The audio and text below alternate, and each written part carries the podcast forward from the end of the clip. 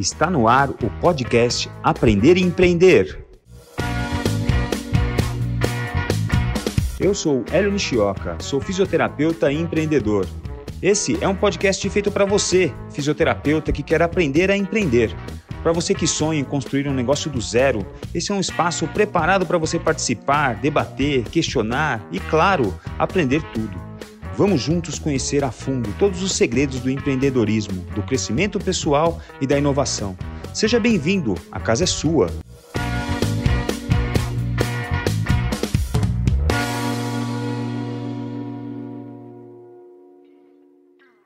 Bom dia, boa tarde, boa noite. Nós estamos aqui para começar mais um episódio do nosso podcast Aprender e Empreender. Hoje nós estamos aqui com uma, uma convidada muito especial, fazer um pouco de suspense para aumentar a audiência aqui. É, como todos os episódios, em todos os episódios a gente começa com uma frase. E foi muito legal porque hoje a gente fez uma conversa de pré-entrevista e aí eu não tinha nenhuma frase, assim, andei, eu tive 10 minutos, dei uma olhadinha no Google, assim, se tinha alguma frase legal sobre o assunto que a gente vai falar e não, não encontrei nenhuma frase. E eu acabei aqui na pré-entrevista batendo um papo com a minha convidada e ela trouxe para mim uma frase que eu que graças a Deus assim foi, uma, foi um presente que eu recebi, foi a frase que eu escutei, que a pessoa falou isso para mim, né? Então eu vou abrir hoje o episódio em homenagem à minha colega, a super talentosa Angelina Calegari, fisioterapeuta, uma das pessoas mais educadas, uma das pessoas mais refinadas que eu conheço, uma fisioterapeuta talentosíssima. Ela um dia é, quase me fez chorar, na verdade me fez chorar, porque depois de alguma conversa que eu tive com ela, ela me disse assim, eh, me disse a frase: é, olha, todos querem ensinar a ter, você, e eu vejo você ensinando a ser. É uma das frases mais legais que eu ouvi na minha vida, ainda mais direcionada para mim assim. Então vamos começar a nossa conversa. A, a minha convidada é uma querida é, paciente que virou amiga e uma pessoa que, é, como muitas, como algumas, algumas vezes eu tive a oportunidade de transformar atendimento de fisioterapia num belo papo e num papo de crescimento, num papo de evolução, num papo de melhoria como profissional, como pessoa. A minha convidada é a Lena Castro. A Lena é psicóloga, ela é consultora de educação corporativa, ela trabalha com coaching com treinamento e, e, e, é, e desenvolvimento e consultoria em recursos humanos. Boa noite, Alena, seja bem-vindo ao Aprender e Empreender. Boa noite, Hélio, o prazer é meu estar conversando com você hoje. Bom, a gente tem um monte de coisa para falar sobre empreendedorismo, sobre desenvolvimento pessoal, sobre educação corporativa. Você me apresentou para uma palavra nova. Como é que é a palavra para é, quando a gente ensina adultos? É pedagogia para criança. Ah e andragogia. E andragogia para adultos. Andragogia é educar adultos. É. Pedagogia é educar crianças. Exatamente. Então eu achei muito legal isso porque a gente a gente vem daquele modelo onde parece que estudar é uma coisa para criança, é, aprender é uma coisa para criança, mas hoje a gente vê um mundo cada vez mais conectado, um mundo online cada vez mais, né? A gente hoje acabaram de cair as últimas barreiras contra o ensino à distância, né? Que existia muito preconceito, existia muita resistência, mas hoje não tem outra solução, então a, a, a, as barreiras caíram e talvez eu ouso dizer sem, sem ver os números que talvez andragogia dê mais dinheiro do que pedagogia, né? Porque a gente passa mais tempo da vida adulta estudando e a infância ela acaba, é, é inevitável. Você nasce com zero, mas uma hora você tem 18 anos e, e você não precisa fazer nada para ter 18 anos, basta passar o tempo, você tem 18 anos. E depois que você se torna adulto e você acha que é, você vai fazer igual o seu pai, é, vai ficar 50 anos numa empresa e vai se aposentar, e todo o conhecimento adquirido naqueles 4 anos de faculdade você vai arrastar pelos 50 e vai viver bem, vai ter uma boa aposentadoria e vai morrer. E não é mais assim, né? Não é mais assim. Como é que é agora, doutora Lena? Fala nós. Que bacana você falar disso, muito legal. Vou te falar de um outro conceito que agora está super na moda, que é o lifelong learning. Olha lifelong que palavra learning. chique. Que é a questão do aprendizado para a vida inteira. E é isso mesmo, o que você fala daquela ideia de que é, você fazia a tua faculdade e você entrava numa empresa, e assim como seu pai, você trabalhava durante 30 anos até a sua aposentadoria, isso não existe mais, né? Aquela diferença é, gritante entre trabalho e emprego, né? A gente tem aquela visão antiquada de que a gente tinha um emprego com carteira registrada, com aquela questão super formal, confortável, e com o passar do tempo a gente está percebendo que isso está deixando de existir. E a gente está sendo cada vez mais provocado a procurar trabalhos. Então, esses trabalhos pressupõem que a gente vai ter que é, batalhar muito mais por atuar através de projetos, uh, através de desafiar a gente a ter esse aprendizado por toda a vida. Então, se eu sou um profissional que me satisfaço em ter uma formação acadêmica e ponto final eu paro por aí, muito provavelmente, para não dizer certamente, eu vou ficar ultrapassado, porque a mentalidade é muito mais eu ficar pensando qual vai ser o próximo curso que eu vou fazer, a próxima formação, o próximo idioma, mesmo que eu faça isso de uma maneira autodidata. A questão do diploma uhum. talvez ela nem tenha tanta relevância assim, mas é fundamental hoje em dia a gente se manter atualizado, né? Então eu não sou mais de um universo de formados, eu sou faço parte de um universo de formandos, de um, de um mundo em que inevitavelmente eu tenho que estar em constante atualização. Tá? Então é, mais é do isso que, um... que a gente está pedindo, né? É, mais do que um lugar onde você se, mais do que um lugar onde você chega, é um caminho por onde você vai andar a vida inteira e nunca talvez vai chegar em lugar nenhum, né? Exatamente, por isso que a palavra é bonita, né? Que é a questão do lifelong, né? Eu nem sei se é, cabe é. uma tradução, né? Mas é para a vida toda é. mesmo, né? E é, é gostoso é. a gente pensar nisso. Até como pais e mães, né? É interessante. Eu fico pensando no meu filho, às vezes quando ele reclama que está estudando, ele tem em casa um referencial de uma mãe que vive estudando, até porque o meu trabalho pede isso, né? E é muito é. agradável você se desafiar, né, a ter que adquirir conhecimento constantemente. Então eu acho que Sim. a gente acaba se transformando mesmo num exemplo para os outros. É muito gostoso isso, né? é. né? É, do ano passado, do ano passado para esse ano, eu fiz uma pós-graduação no Hospital Albert Einstein e sobre dor, né? Uma pós-graduação, uma especialização em dor é, é, eu fiz e terminei agora é, esses dias. E é muito engraçado, porque eu, eu falei, putz, fazer pós-graduação, 47 anos, ah, chegar lá vai ter um monte de moleque na sala, você é o tiozão da sala, e, mas beleza, vai. Cara, eu entrei na sala de aula, tinha alunos de 70 anos, de 65 anos os caras com a cabeça branquinha já, estão lá, hoje são meus colegas, alguns viraram pacientes tal. E assim, então é um exemplo, né? Você acabou, você acaba entrando achando que você vai ser o tiozão da turma, você acaba sendo um dos caras mais novos da turma. Exatamente. Então, esse long life learning aí realmente pegando as pessoas de todas as idades, né? As pessoas uhum. com 70 anos ainda querendo fazer as coisas para aprender. Exatamente, Bom, porque a gente tem uma longevidade muito maior, né? Antes a gente sim. pensava numa aposentadoria aos nossos 60 anos. Hoje, com 47 é. anos, tem muita gente pensando numa opção B de carreira, começando é. uma outra carreira. Então, é. nada mais natural do que as pessoas estarem voltando mesmo para outros cursos e buscando outras especializações, porque a gente vai acabar tendo uma vida profissional é. muito mais extensa do que os nossos próprios pais tiveram, né? Então, tá tudo é. bem.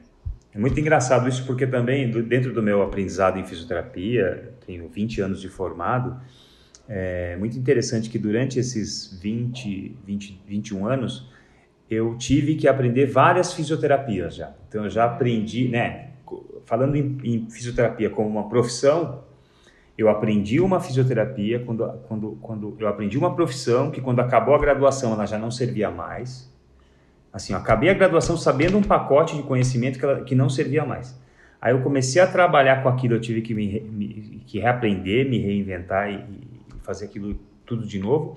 E ao longo da carreira a gente percebe isso. É, é, é igual assim, ah, ovo faz mal, ah, agora ovo faz bem.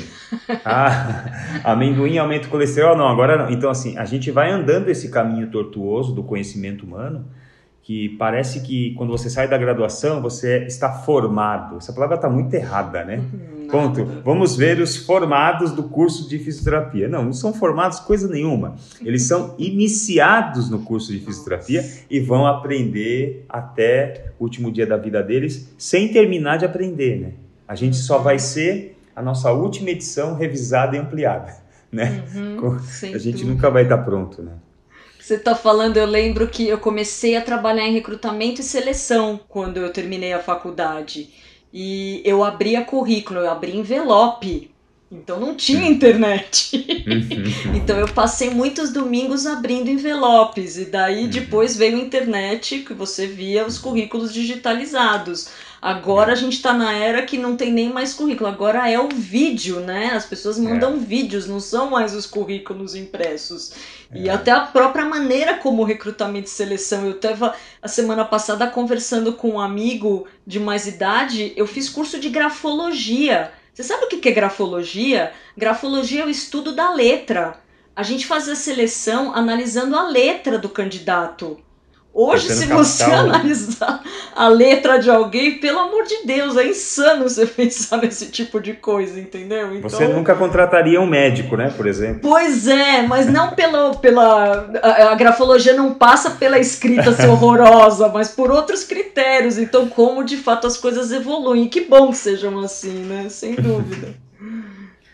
bom, vamos falar um pouco sobre liderança. Você, você acha que. O que você acha? Lider, é, em, vamos falar, lógico, vamos sempre tentar puxar a sardinha para o lado do fisioterapeuta, mas é, primeiro, o que, que é liderança? O que, que, que é essa palavra tão falada, muitas vezes até desgastada, né? Fala, fala, fala.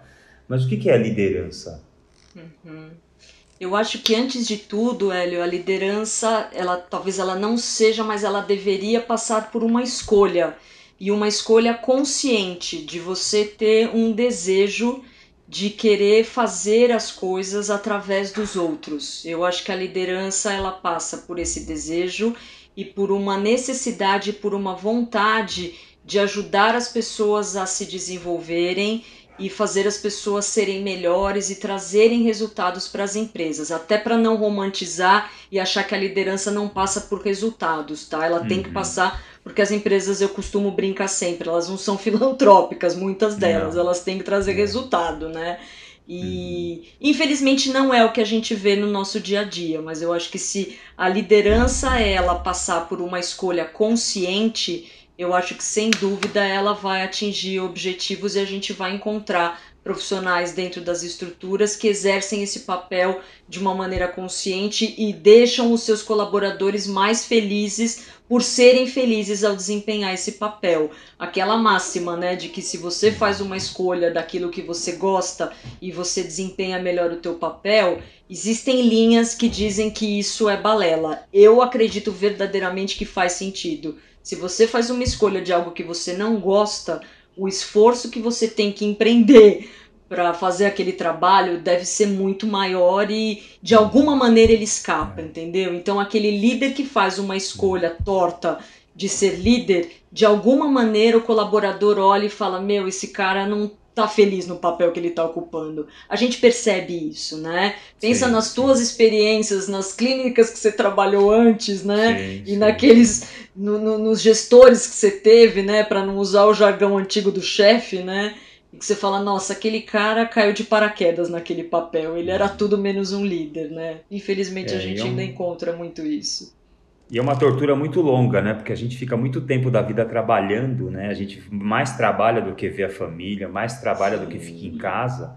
E, na verdade, tem gente agora que trabalha muito e fica muito em casa porque trabalha em casa, né? Uhum. Ou seja, é, então, assim, é, deve ser terrível, né? Para quem não teve oportunidade de escolher, para quem não pôde determinar para si o seu futuro, ter que ficar preso naquela prisão de fazer algo, algo que ele odeia. É, não dá para imaginar, né? Uhum. A gente faz um dia, a gente faz uma coisa por um dia que a gente não gosta, já é uma tortura, né?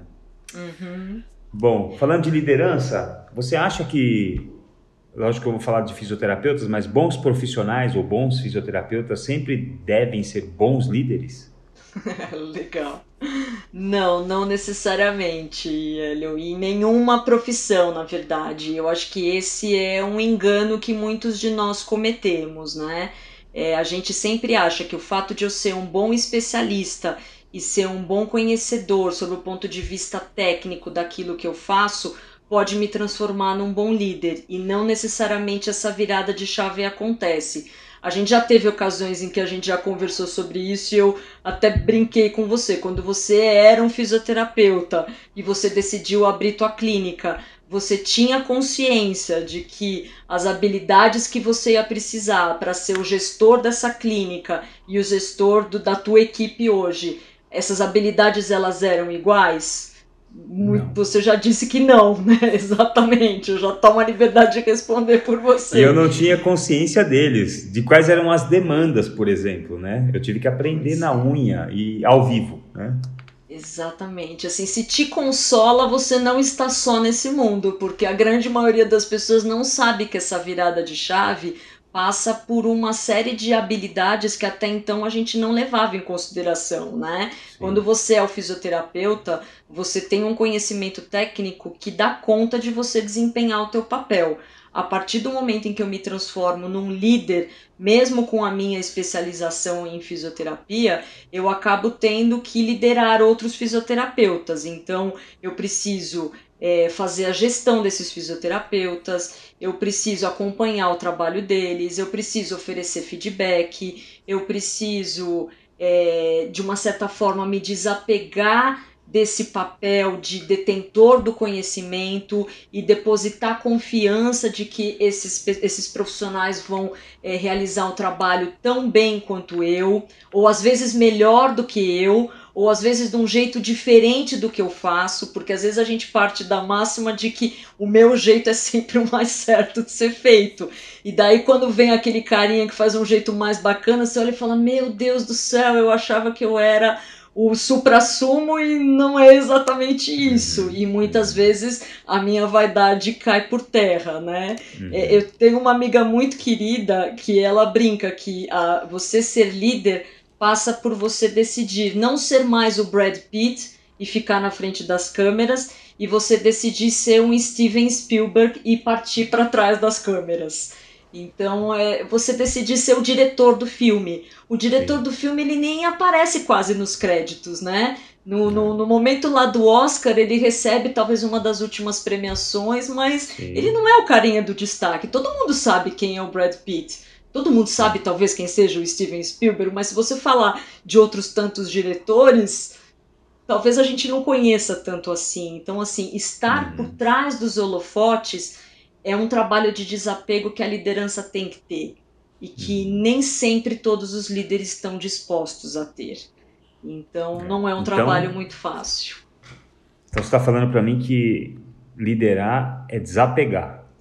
Sim. Liderar é desapegar, é um exercício de desapego grande e de você abrir mão da sua vaidade e de um pressuposto de confiança antes de tudo, de você acreditar que as outras pessoas, de novo, elas são tão ou mais capazes do que você para fazer realizar esse trabalho. A gente tem um estudioso, diga lá, diga lá. Não, pode falar, pode falar. É, a gente tem um estudioso desse assunto, essa teoria obviamente ela não é minha, que é um consultor indiano, um senhorzinho muito bacana chamado Ram Charan.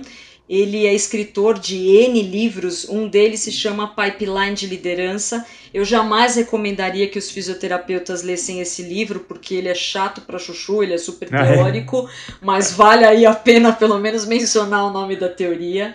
E que ele fala justamente isso, que o que te transformou num bom especialista não necessariamente é o que vai te levar a uma liderança bem-sucedida. Por quê? Porque existem algumas variáveis nessa transição de carreira. E, na verdade, ele cita três delas. Uma delas é a questão da habilidade. Um fisioterapeuta que é um bom conhecedor técnico de fisioterapia, não necessariamente ele vai ser um bom líder, porque no momento em que ele se transforma num líder, aquele conhecimento que ele tem de fisioterapia, ele não vai mais ter tanto valor. Ele até pode ter valor no momento em que ele for ensinar outros fisioterapeutas, mas ele também pode ser um fator de apego, porque quando você faz muito bem tecnicamente o teu trabalho, desapegar desse trabalho pode ser um desafio para você. Não sei se você já passou por isso, mas muitas vezes isso acontece, entendeu? Quando as pessoas elas são muito criteriosas, muito exigentes, normalmente esse desapego ele tende a ser mais sofrido, tá? Uhum. A, a outra variável que o Rancharan cita é a questão do tempo. Quando você é o especialista, o fisioterapeuta que tem os seus próprios pacientes, que faz o diagnóstico, acompanhamento, você é o dono do seu tempo, você faz a gestão do seu tempo. A partir do momento em que você se transforma num líder, você acaba não sendo mais dono do seu tempo. Por quê? Porque o seu tempo passa a ser da sua equipe. Então, por exemplo, na tua clínica você tem que estar à disposição dos teus colaboradores. Então, quando a Angelina, quando todos os outros te chamam, te acionam, é, você fica muito mais à disposição deles do que da tua própria agenda dos pacientes, entendeu? Uhum. Então, uhum. isso tem também passa por um certo desapego. E a terceira troca que a gente faz, que talvez seja a mais delicada e desafiadora de todas, é o que ele chama de valores. E por valores ele está dizendo o que verdadeiramente você leva em consideração na tua vida. Se você escolhe ser um líder e que você não gosta de pessoas, é, provavelmente você está fazendo uma escolha equivocada. E eu te perguntei há pouco, né, na nossa pré-entrevista, né, o que, que faz as pessoas, muitas pessoas, se transformarem em líderes? O que, que você me respondeu? É, é, o, o que faz as pessoas se tornarem líderes? Muitas delas. Ah, status, né? Status. Uhum. É, é, é, porque é uma posição de destaque, você aparece, né? Tipo, seu vocalista da banda, seu Brad Pitt do filme, né? Então, é uma posição de destaque. Às vezes você não ganha nada com isso, mas você está em posição de destaque. E o ser humano é um bicho vaidoso. É, status e grana, né? Pode ser grana também. É uma posição onde você quer ser promovido, eu quero ser diretor. E às vezes você não tem nenhuma habilidade para ser diretor, mas você quer ser diretor porque diretor ganha mais e ponto, né? Uhum, uhum. E vai você passar gente no ralador depois. Exatamente. E tem muita gente que ainda faz essas escolhas e elas não têm clareza de que esses benefícios, o carro, o salário maior, ela, ele tem um preço muito alto porque de fato dá muito mais trabalho, né? Sim. O trabalho ele é bem mais intangível. Uhum. Mas é, você é merecedor daquele salário mais alto. Sim. Só que às vezes Sim. você não tem clareza disso, né? Se você faz essa escolha pelo valor do dinheiro dos status, muito provavelmente você não vai deixar a vida dos seus colaboradores muito feliz, a menos que você perceba ou que caia alguma ficha de você entender que de fato você está lá também para fazer o teu trabalho de gestor de uma maneira mais genuína e como um desenvolvedor uhum. de pessoas. Que a gente tem descoberto isso mais nas empresas, é fato isso, tá? Uhum. É, talvez a gente esteja num momento de virada de chave. Eu costumo dizer muito isso nas médias lideranças das empresas. Quando a gente fala com média liderança, normalmente as pessoas ainda se queixam muitos dos seus diretores e o que eu costumo perceber assim, os diretores das empresas hoje, eles não tiveram muitas iniciativas de desenvolvimento, eles ainda não tinham essa mentalidade. E é gente que ainda não, não volta mais para a sala de aula, não, sim, não tem essa pegada andragógica que você começou falando, sabe? Sim. Ele já acha que ele já está no Olimpo. Eu estou exagerando, estou generalizando, é claro. Claro, claro. Agora, essa média gerência, ela vai ser uma diretoria muito mais preparada amanhã. Então, uhum. hoje em dia, a gente está preparando líderes muito melhores do que há 10 anos atrás. Porque uhum. a gente está, de fato, com uma mentalidade de olhar para pessoas de uma maneira muito mais completa, muito mais interessante, muito mais desenvolvedora do que anos atrás, em que tinha a cultura do ralador e do resultado pelo resultado, é o que a gente falava. É o rastro de sangue que a gente deixava no caminho. Se o diretor trazia resultado matando meia dúzia, valia a pena. A gente ainda encontra isso, mas com menos intensidade, felizmente. Uhum. É. Felizmente. É muito, inter muito interessante que é, eu estava escrevendo aqui algumas palavras que a gente pode associar à, à, liderança, né? Que é, é, primeiro que é uma questão de crença, né? Eu acredito. Uhum eu confio na pessoa, eu confio nos meus colegas, nos meus, nos meus contratados ou nos, nos meus colaboradores, eu acredito neles, eu confio neles, talvez o maior bem de uma clínica, o paciente, é, é o cliente, eu, eu confio na mão deles que eles atendam esses pacientes. O, o líder ele precisa reconhecer, né? Ele precisa ter, fazer esse exercício de reconhecer. E, e, o líder é um cara que abre mão das coisas, abre mão até do seu poder sobre si mesmo, sobre o seu tempo. E é também um exercício que parece estar tá muito relacionado à generosidade, né? Você tem que se tornar um ser mais é, generoso, ou seja, você tem que desenvolver talvez eu tenha até um pequeno resumo aqui de, do que é liderar, né? É abrir mão, desapegar, é reconhecer no, no outro, é acreditar no outro, é uhum. crer, ter fé no outro, é confiar e ter a capacidade de abrir os braços e deixar as coisas irem talvez até em direção ao protagonismo do outro para você ter é, é, é um, um, cenário funcionando, você olha muito mais contextualmente do que olhando para uma peça principal que era você e, e, começa a soltar a mão e deixa. É como, é como quem ensina o filho a andar de bicicleta, né? Segura uhum. na garupa, segura, chega uma hora que você solta, ele anda e deixa o filho embora, né? Uhum. É, é, bacana é essa analogia que você faz. Talvez se eu pudesse complementar com uma única coisa, que eu acho que você resumiu de um jeito bem interessante, é dizer que a gente ainda tem uma figura de um líder que ainda tem que se portar de uma maneira muito heróica. Então, por exemplo, nesse momento de pandemia que a gente está vivendo, é, muita gente tem falado, né, de que principalmente nesses momentos de conflito, de crise, a liderança ela tem que se portar, né, como aquele cara que vai ser o grande é, referencial, ele vai ser o grande norteador, ele vai salvar a equipe, sabe, aquela figura super preparada e capaz e diferenciada. Infalível. E, na verdade, né? exatamente. É. E na verdade a gente de uma certa forma está desconstruindo isso. É, o líder não necessariamente ele precisa ter tudo isso. Talvez a gente esteja trazendo o líder não mais nessa hierarquia, mas a gente está colocando ele mais paralelo mesmo à equipe, sabe? Uhum, no sentido uhum. de eu tô junto, eu não tenho todas as respostas, mas eu tô do teu lado, me ajuda a responder aquilo que eu também não sei, porque ainda uhum. tem aquele estigma, né, do líder ter que saber tudo e do uhum. colaborador se colocar naquela posição de puxa vida, é, como uhum. você não sabe? É, você, como dono da clínica, chega o paciente, como é que você não sabe qual é o problema dele? Você não vai saber resolver? Mas que incompetência é essa, né? Não sei se já aconteceu isso com você. Não, eu não sei. E qual é o problema? Vamos descobrir junto? Sim. Vamos pesquisar sim. junto? Não é demérito nenhum isso. Sim, né? Sim, é um exercício de humildade também. É. E é, talvez a coisa mais importante para você decidir qual é o teu caminho Talvez seja o autoconhecimento, né?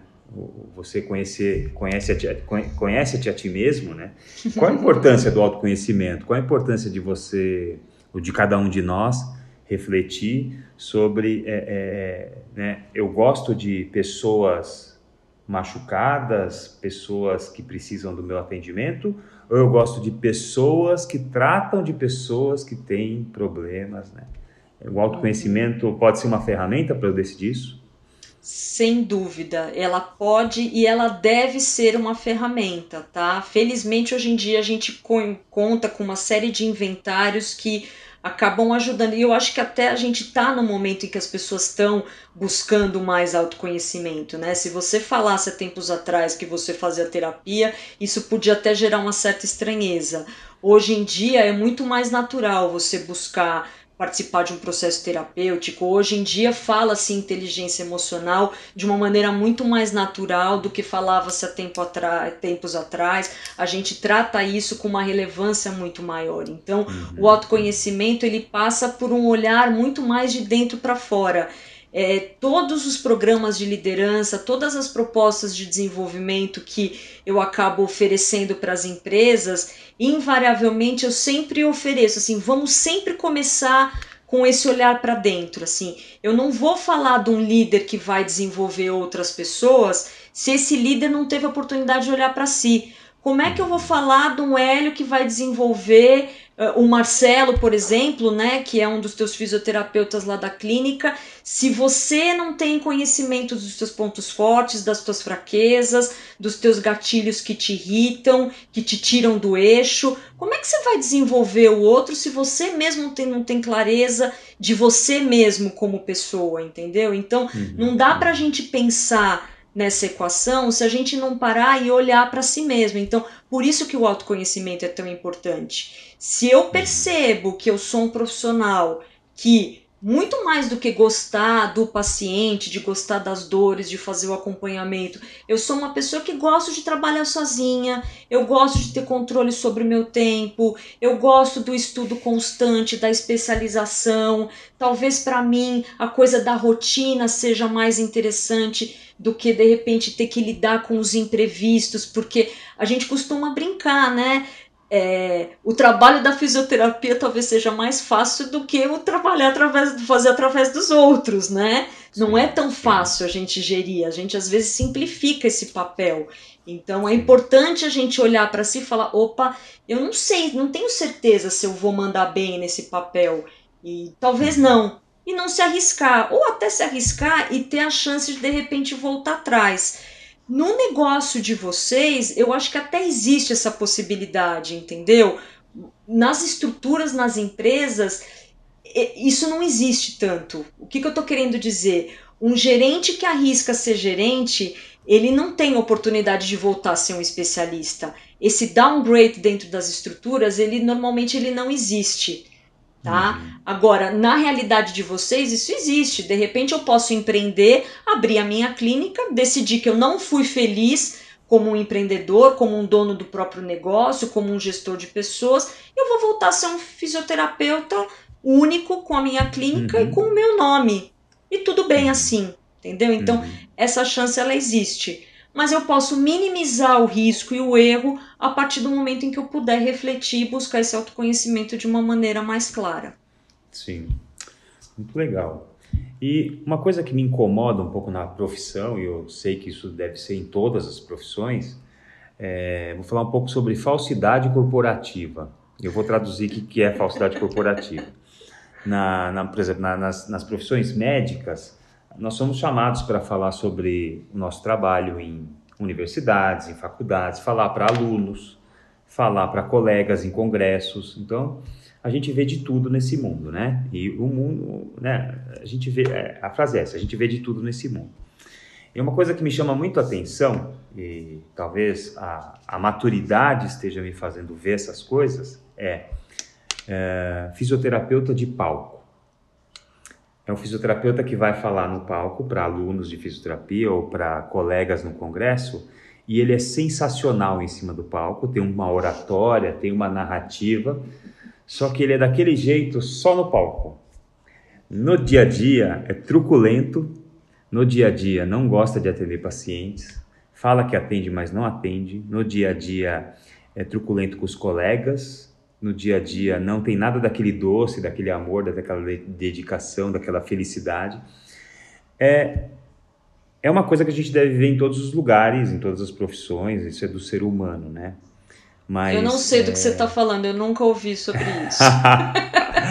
e é muito interessante que eu já falei disso em outros episódios do, do podcast, por exemplo, que eu fiz uma coisa, eu, eu, eu construí um sistema, talvez, para me proteger da natureza humana, que é se acomodar ou que é fa falar de um jeito e fazer de outro. O que, que eu fiz?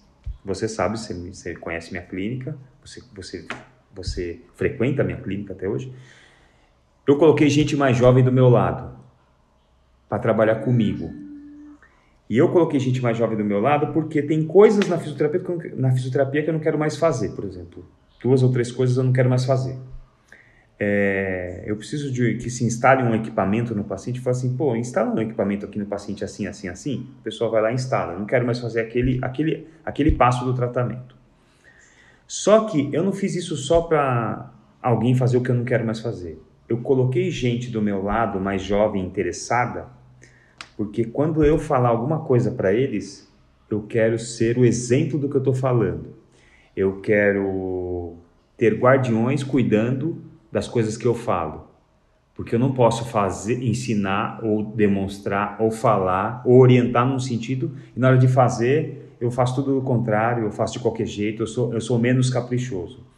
Então, o que eu percebo hoje é que dentro do meu sistema, apesar de trabalhar com gente 20 anos mais jovem que eu, é, a presença deles me faz é, rejuvenescer, porque eu preciso ter tanta energia quanto eles. Eu preciso fazer de um jeito tão caprichado, de um jeito tão é, cuidadoso, que eu tenho que fazer com que eles olhem para aquilo que eu estou fazendo e falem assim, putz, eu quero fazer desse jeito. Uhum. Então, é, já entrando naquele golden circle que a gente conversou algumas vezes, né? O que, que você acha desse, ao mesmo tempo, do, é, é, é o lado negro da força, é, a escuridão e a, clare, e a clareza, o lado iluminado da humanidade?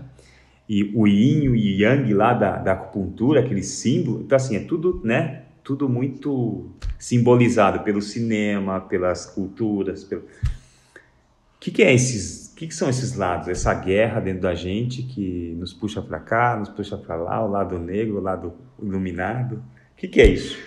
Nossa, tá... quantas horas a gente tem para falar sobre isso, meu Deus? Você abriu mil portas. Primeiro, assim, como é que você chamou aquela da falsidade corporativa? Eu não posso deixar isso passar, tá? É, eu acho que é um dos desafios que a gente tem. É, inevitavelmente a gente encontra isso em todas as estruturas. Eu acho que essa falsidade corporativa, Hélio, ela tende a ser confundida com relacionamento, que é o que a gente chama do networking, sabe? Ou muitas vezes com politicagem. É, é fundamental dentro das estruturas que a gente tenha bons relacionamentos. Chega um momento na carreira, e isso é dado de pesquisa, tá? É de estudo, não é gratuito, não. Que esse conhecimento técnico que te transformou num bom profissional, ele acaba tendo um peso muito menor do que as relações que vão te sustentar numa posição executiva tá? Uhum. Só que muitas vezes as pessoas confundem isso e essa falsidade corporativa ela acaba se instalando. É uma pena que as pessoas façam essas escolhas equivocadas. Então, esse é um braço que você traz, tá? É... Questão do Golden Circle, você acabou trazendo outras questões interessantes em relação à clínica, mas, por exemplo, quando você fala da, da tua escolha de trazer um profissional mais jovem para a clínica para poder desenvolver, para orientar, é o que a gente chama simplesmente de liderar pelo exemplo. Tá?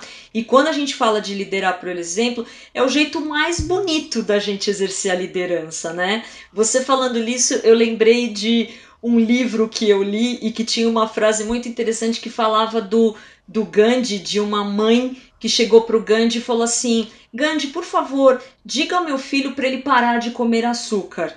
E daí o Gandhi falou assim: traga o seu filho daqui a duas semanas aqui. Daí a mãe trouxe o filho daqui a duas semanas, e duas semanas depois, e ele virou para o menino e falou assim: pare de comer açúcar. E daí ela virou e falou assim: que, que você não falou isso há duas semanas atrás? Ele falou: porque há duas semanas atrás eu estava comendo açúcar. É brilhante isso, né? É fantástico isso. Eu, eu, eu, eu, relembrei isso há pouco assim, eu falei, meu Deus do céu, se todo mundo, né, fizesse o que fala, né, o tal do walking the talk que a gente fala em cultura é. corporativa, seria fantástico, né? E quando a gente fala desse golden circle que você trouxe, ele é um conceito de um americano chamado Simon Sinek, e ele teve o que ele mesmo diz que foi uma sacada brilhante, mas ao mesmo tempo muito simples, que é a gente entender que no Golden Circle, né, não dá para a gente exemplificar aqui, muitas vezes a gente faz escolhas, né, a gente falando do autoconhecimento, né, que é de dentro para fora, a gente faz escolhas de fora para dentro. A gente geralmente escolhe o que a gente quer fazer, daí a gente pensa como a gente quer fazer e a última instância que a gente leva em consideração é por que a gente quer fazer as coisas. E ele percebe que as pessoas bem-sucedidas, normalmente, elas têm um raciocínio inverso. Elas partem do porquê que elas querem fazer as coisas, daí elas vão por como elas vão fazer, e a parte que menos importa é o que elas fazem. Então é interessante porque você abriu com a frase da Angelina, né? E não é rasgação de seda, mas eu acho, e daí na nossa também na nossa conversa anterior, o Hélio falou: "Ah, mas não vai parecer meio exibicionismo eu falar disso".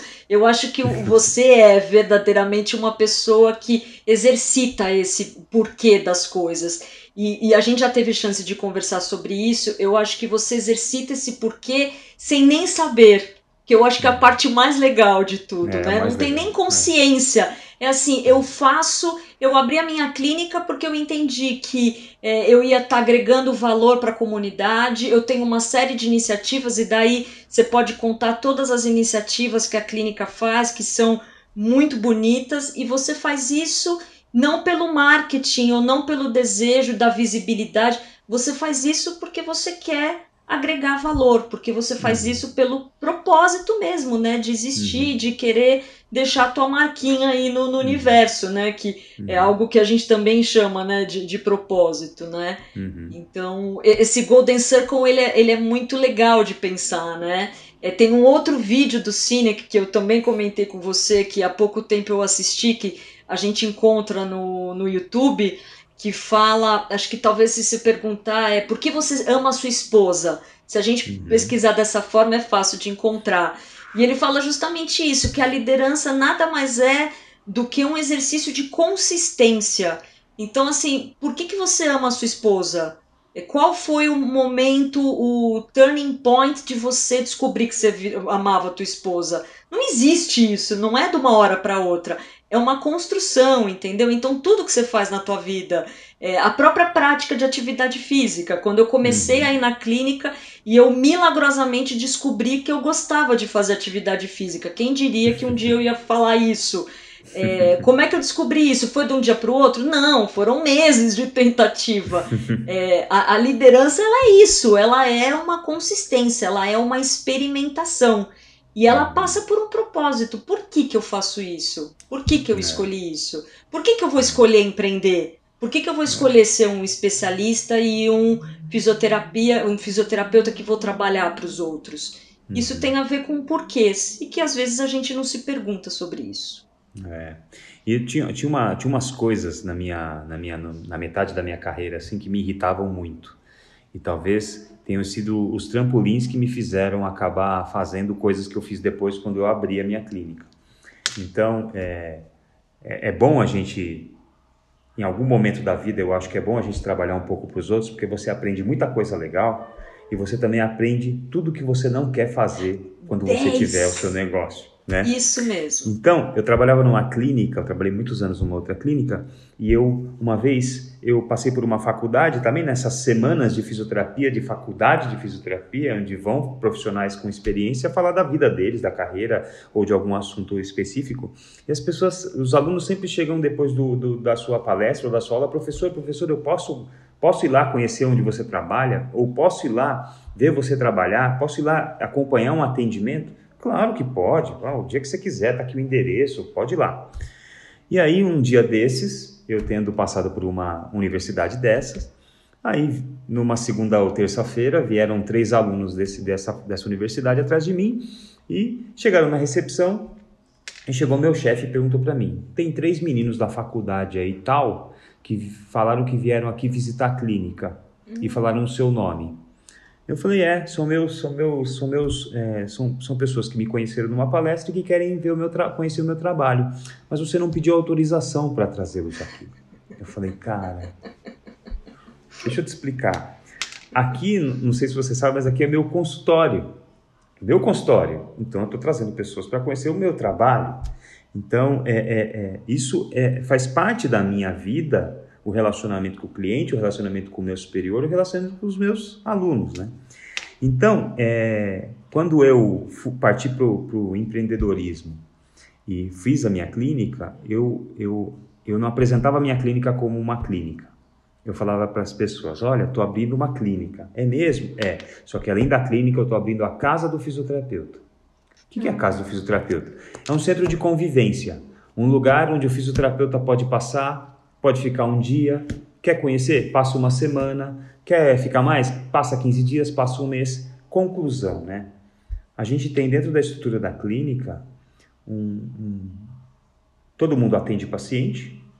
Eu tenho um fisioterapeuta que parte do seu dia dedica ao atendimento e parte do seu dia dedica ao, à pesquisa de novas de novas de novos saberes para fisioterapia. Então a gente tem um fisioterapeuta que metade do seu dia ele é remunerado para fazer pesquisa. É, isso é uma coisa rara, ser remunerado para fazer pesquisa no Brasil. É coisa de bolsa do governo, não é uma coisa de iniciativa privada. Né? A gente tem, agora com a pandemia nem tanto, mas a gente está voltando já, os atendimentos às, às, às, às comunidades de, de, de, de, mais carentes. Então, assim, tem a, a galera da, dos talentos do Capão. São meninos catadores de latinha da favela do Capão Redondo, uma das cidades, uma, uma um dos lugares mais violentos de São Paulo onde os meninos são, eles vão para uma associação chamada Talentos do Capão, onde eles aprendem inglês, as meninas aprendem, os meninos e as meninas aprendem balé, aprendem esporte, aprendem triatlon, aprendem ciclismo.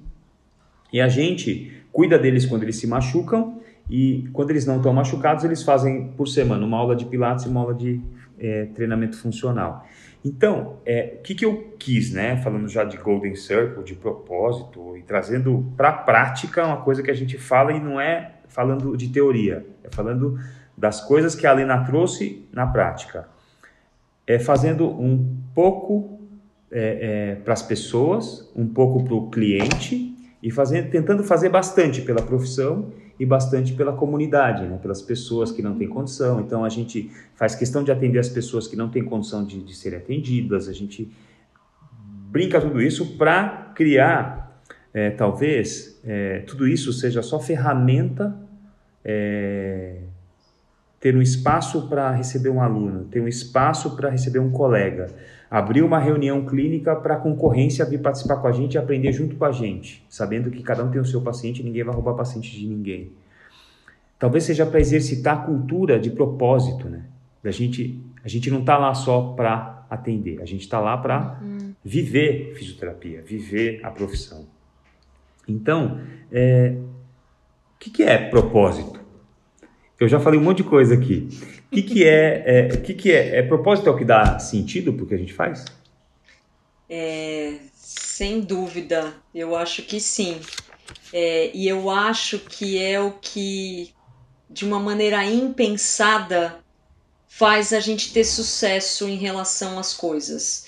Eu acho que de novo vai aparecer rasgação de seda, desculpa, mas eu vou falar. Eu acho que você tem sucesso na tua clínica porque vocês trabalham por propósito. Vocês não estão preocupados com a questão do dinheiro. Vou citar uma outra pessoa que eu gosto muito, que é o Ray Dalio, que é um cara, ele, ele é administrador de um dos maiores fundos de investimento, se não o maior fundo de investimento do mundo, que e ele é escritor de um livro chamado Princípios e o primeiro princípio dele é o ser hiperrealista. E ele fala justamente disso. E de novo vai parecer romântico, mas é verdade. Ele fala: não trabalhe por dinheiro. Ele fala: o, o dinheiro é consequência. Todo mundo precisa de dinheiro, todo mundo uhum. gosta de dinheiro para consumir, para ter uma uhum. vida, qualidade e tudo mais. Mas se você faz do, da tua razão e do teu trabalho a principal razão, o dinheiro, provavelmente você não vai conquistar grandes coisas na tua vida. Só que se uhum. você trabalha por um propósito, por um bem maior, por uma razão de trazer uma contribuição maior para a sociedade, para o teu paciente, eh, para o negócio, para as pessoas com quem você trabalha, isso sim é propósito. E daí o dinheiro, o ganho, o sucesso, o status, ele direto ou indiretamente ele vai aparecer. É, é muito maluco você pensar nisso, mas ele acontece. É, parece inexplicável, mas ele acontece. Uhum. Não sei nem como descrever isso, mas assim, pense em pessoas que você vê que trabalham por um desejo verdadeiro de fazer as coisas. E você percebe isso claramente quando as pessoas trabalham porque elas querem contribuir, quando você vê quando a pessoa ela tem satisfação de fazer o que ela faz, né? Você vê quando você tem um líder que está feliz fazendo a liderança, você vê com aquele fisioterapeuta que está feliz. É, no meu trabalho, eu vejo claramente o consultor que é feliz fazendo consultoria uhum. daquele que está lá para cumprir tabela. Essas uhum. pessoas que trabalham com esse propósito, elas acabam tendo todas as consequências e os benefícios sem necessariamente ter pensado a respeito disso. Uhum. É, é fato isso. É, e eu, eu costumo dizer que propósito é, também outra palavra como liderança que às vezes é muito mal usada, né? Uma coisa meio às vezes vazia, né? É, a gente está vivendo um momento muito especial do mundo, da humanidade, um momento muito difícil, é, que é a pandemia de coronavírus. A gente está numa interrogação, principalmente no Brasil, né? Parece que a gente entra num platô e nada desse negócio baixar, nada desse negócio ir embora. E eu posso dizer que lá no nosso, lá na nossa clínica, o, o, o propósito foi uma coisa que nos ajudou a sobreviver, porque eu, eu, eu, eu lembro como se fosse ontem, assim, numa quarta-feira estava tudo normal, numa quinta-feira começou o assunto pandemia e metade dos pacientes desapareceram, e na sexta-feira o assunto ganhou força e não apareceu ninguém para passar na clínica. E eu olhei assim para as pessoas e falei assim, cara, o que, que vai ser isso?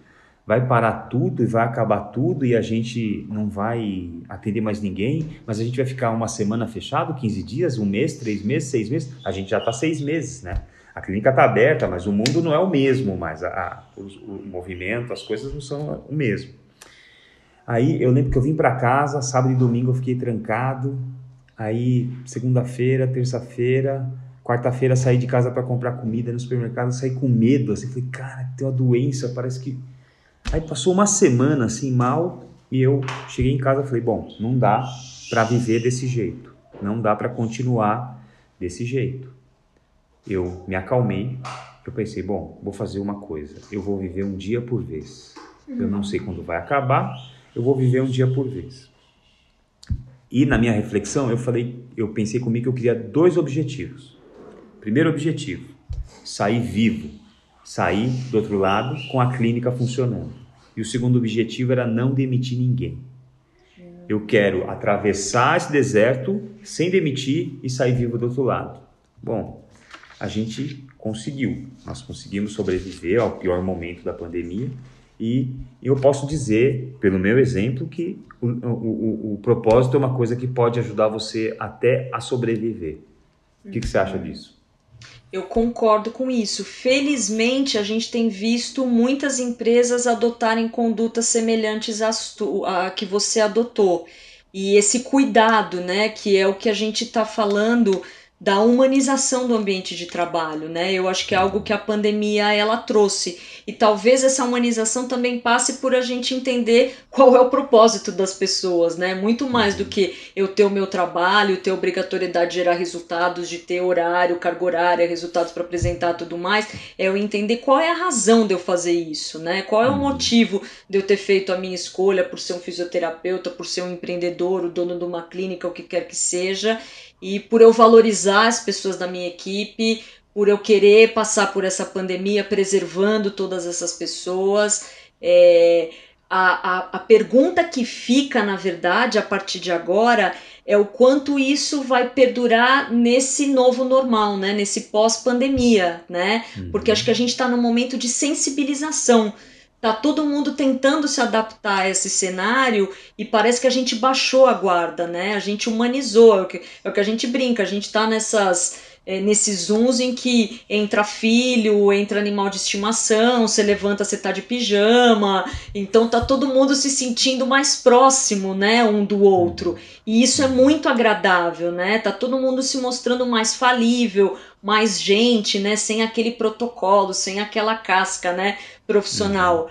Agora, será que quando tudo isso acabar, se acabar, de que forma acabar, a gente não tem protocolo, a gente não tem mais referencial. Antes a uhum. gente tinha história para saber como tudo isso ia avançar. Agora a gente não sabe mais, a gente não tem como dizer, putz, o que, que será que vai avançar?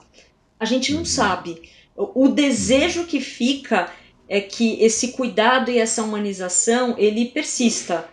É, mas se vai, eu sinceramente não sei. É, Infelizmente, é, isso também não se reverbera em todas as empresas. Eu, por exemplo, eu tenho um cliente, é, é delicado até falar isso, mas assim, em que esse cuidado com as pessoas ele não tem acontecido.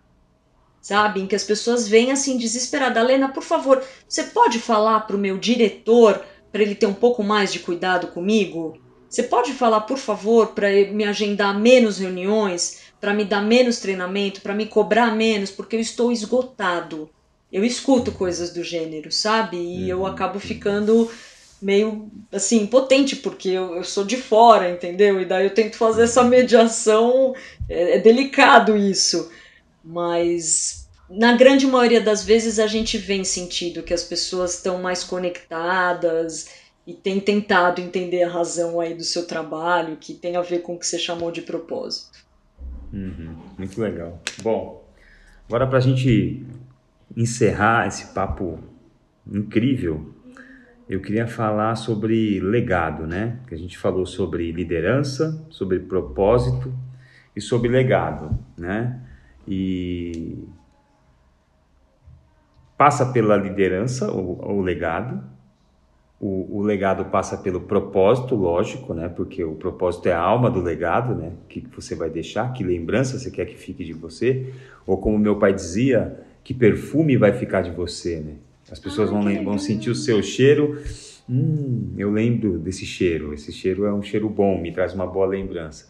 E, e porque é, também tem aquela coisa da, da nossa associação entre a lembrança e o cheiro, né? Quando você sente o cheiro de uma coisa que te traz uma coisa especial, a associação é muito afetiva, assim, é muito forte, né? Uma comida, né?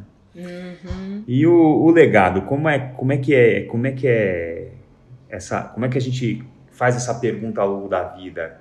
Qual lembrança, qual cheiro, qual perfume eu quero deixar? É, eu acho que talvez o legado ele não caiba só a liderança. Talvez o legado ele caiba a cada papel que a gente desempenha na nossa vida. Então, assim, uhum. qual é o papel que você quer deixar como pai? Qual é o papel que você quer deixar como marido? Qual é o papel que você quer deixar como profissional, como um líder? é, como fisioterapeuta, todos os papéis que você desempenha na tua vida, eu acho que são perguntas pertinentes de serem feitas, entendeu? E são vários cheiros que você pode deixar uhum, em cada sim. uma dessas circunstâncias, em cada um desses lugares, né? Talvez sejam perguntas que a gente faz muito pouco pra gente mesmo, né? Uhum. A gente vai meio no esquema que a gente brinca Zeca Pagodinho, né? Deixa a vida me levar, e a gente não se preocupa muito com o qual é essa marca, né, que a gente vai deixar. Mas é interessante isso. Claro que em se tratando do papel da liderança, esse legado ele tem um peso, ele tem uma importância ainda maior, porque a gente está falando de outras pessoas, né? Da mesma maneira, por exemplo, eu com o papel de mãe, eu tenho uma importância de educar meu filho de uma maneira muito maior do que, por exemplo, se eu fosse uma pessoa solteira e que fosse responsável exclusivamente pela minha vida. A partir do momento em que você acaba se tornando responsável pelo outro, esse teu legado ele acaba ganhando um peso e uma relevância maior. E eu acho que é uma pergunta bonita de ser feita, né? Eu estava comentando, né, com você que eu estava fazendo um curso do da PUC do que tem a Luísa Trajano e o Leandro Carnal. A parte da Luísa Trajano eu ainda não consegui fazer, uhum. mas a do Leandro Carnal eu concluí agora, em que ele cita um escritor clássico, o Mark Twain, e que ele fala que a gente tem dois momentos decisivos na nossa vida. E eu achei isso interessantíssimo. O momento em que a gente nasce e nesse momento a gente não tem muito controle. Na verdade, a gente não tem controle uhum. nenhum.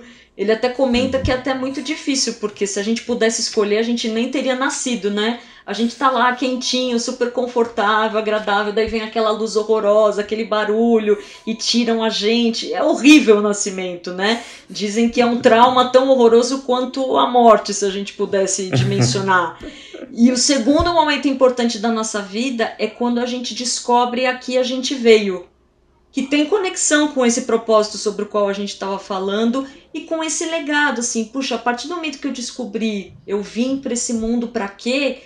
Inevitavelmente eu vou perguntar, tá, eu vim para quê e o que, que eu vou querer deixar aqui? Eu vou querer passar despercebido ou eu vou querer deixar o meu cheirinho agradável, né, uma fragrância que vai deixar boas lembranças? Ou um, um, cheiro super desagradável de pelo amor de Deus, que bom que não está mais aqui, que, que já passou e não deixar saudade. É claro que conscientemente ninguém quer deixar isso, mas inconscientemente muitas pessoas, infelizmente, acabam fazendo isso. Então eu acho que se a gente puder, né, lembrando da questão do autoconhecimento, puder sempre se repensar é, repensar o seu papel, as suas escolhas e puder fazer essas escolhas de uma maneira consciente e, e respeitosa, é, cuidando do outro, né, de uma maneira mais humana, que é o que essa pandemia está pregando, eu acho que a gente vai conseguir deixar legados positivos aí para para a humanidade. Pelo menos isso é o que eu desejo e é o que eu batalho no meu exercício de autoconhecimento aí para fazer. Não querendo transformar o mundo, mas na minha descrição aí no meu mundinho de querer fazer isso, eu acho que é algo que eu já vou ficar com a sensação de dever cumprido. Eu acho que o legado também traz isso. É aquela sensação de você falar, puxa, eu fiz o que eu acho que eu devia ter feito. Eu acho que essa uhum. sensação uhum. ela te traz conforto. Eu acho que é importante é. a gente se sentir assim. É, e às vezes é fazer nada, né? Eu fiz o que eu devia ter feito, nada, por exemplo. É.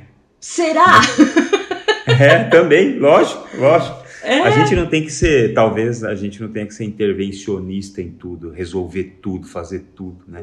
Não me agrada, não quero, não gosto, não vou fazer, né? Acho que é isso autoconhecimento também, né? Autoconhecimento, hum. porque antes do legado para alguém, a gente deixa um legado para a gente mesmo, né?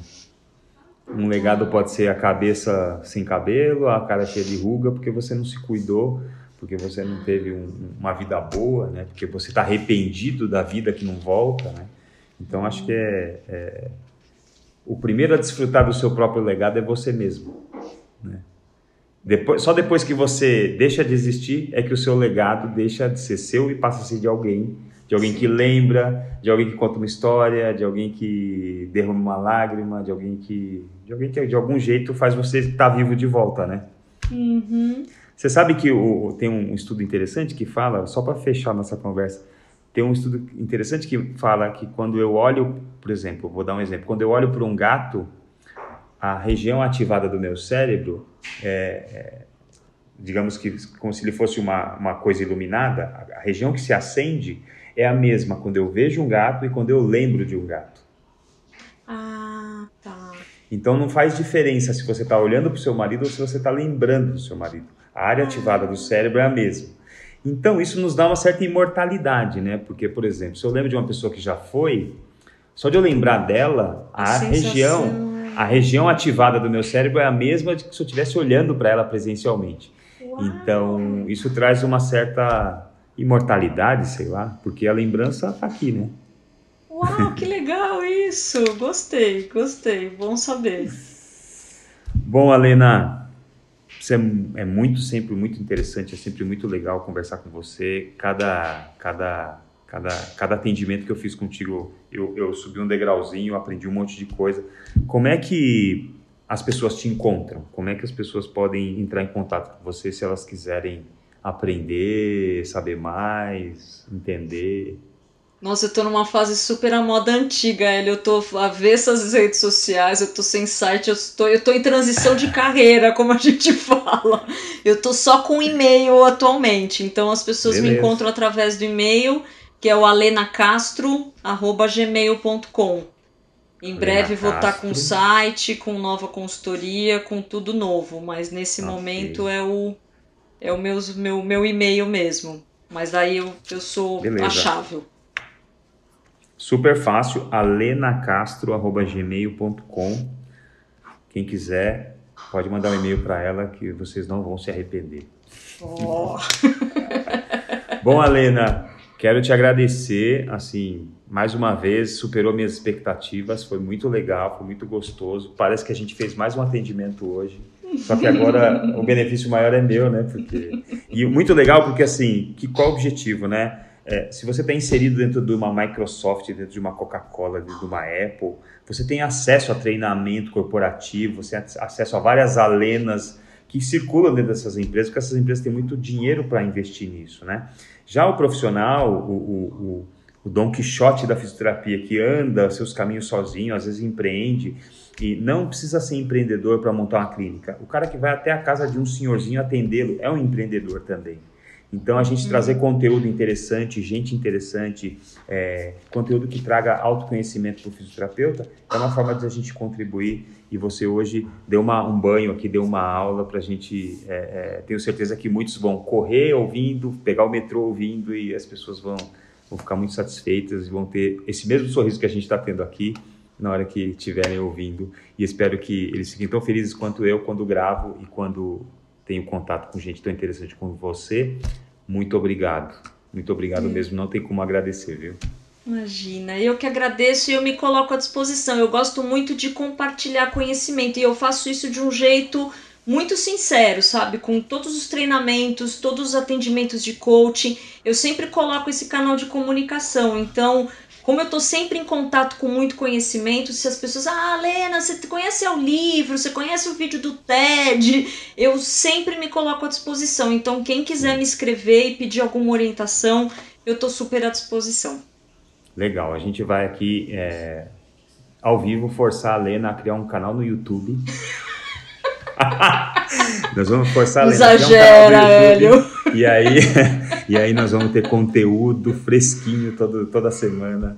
É, calma, vou fazer esse trabalho para vocês. E aí, quando a gente lançar, eu vou ser o padrinho dela. Depois Lena... que eu aprender a correr, calma, vamos devagar. tá bom, combinado, eu te ensino, eu te ensino a correr.